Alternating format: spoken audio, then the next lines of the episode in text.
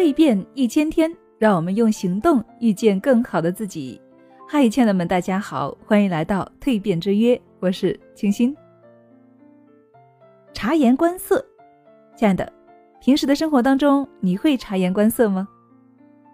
哈佛大学校友、思想家、文学家爱默生说：“细节在于观察，成功啊在于积累。”在上两节呢，我们分析了肢体语言的重要作用。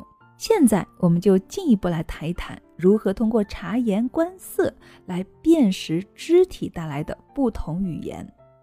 想要辨识肢体语言呢，当然不能够仅凭语言的沟通。想要读懂人们的表情和肢体语言呢，靠的就是你察言观色的能力。人的表情和行为动作与边缘神经系统相连的。能够直接反映一个人的真实想法，人们很难去压抑这种真实的第一反应，但想真正读懂这一系列的自然反应啊，并不是简单的事情，连美国的 FBI 和国际刑警都不敢说百分之百准确的解读。所以呢，在这里呢，我们也不进行专业解释哈，但是没有理论可循，并不代表没有办法去掌握它。生活当中呢，只要我们留心。好，我们就能够凭着直觉和经验来观察我们的察言观色。那么具体可以从哪些方面呢？首先，第一点，观察站姿。一般来说，哈，站立的时候抬头挺胸收腹，像松树一样挺拔的人呐，多半是健康自信的。而站立时头下垂、胸不挺、眼不平的人呢，则是缺乏自信的。第二，我们要观察坐姿，坐姿端庄沉稳的人往往有担当；坐着翘二郎腿或者是不停的抖腿的人呢，往往是浮躁的。第三呢，观察双臂摆放，双臂爱抱于胸前的人，往往对人戒备心理较重。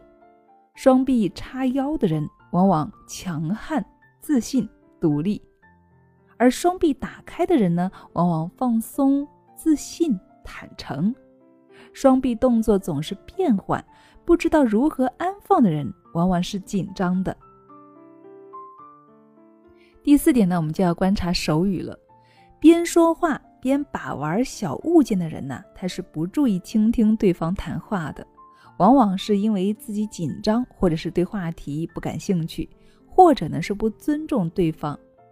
双手扣在一起，莫名其妙的用力的人呢，往往是遇到了某种令自己纠结的事情，无可奈何，没有办法缓解忐忑的心情。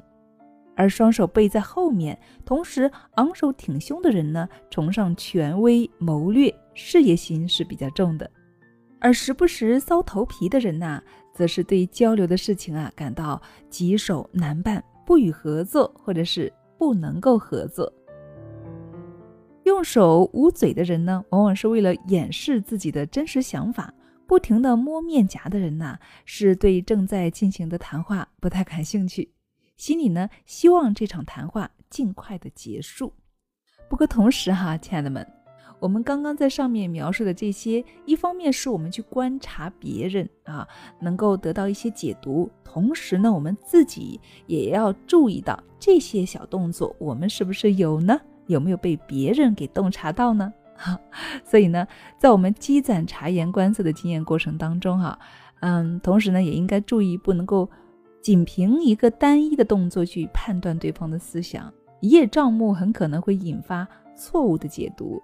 也就是说，察言观色要做到充分的、详细周全的观察，才能够是准确判断的基础，好吗？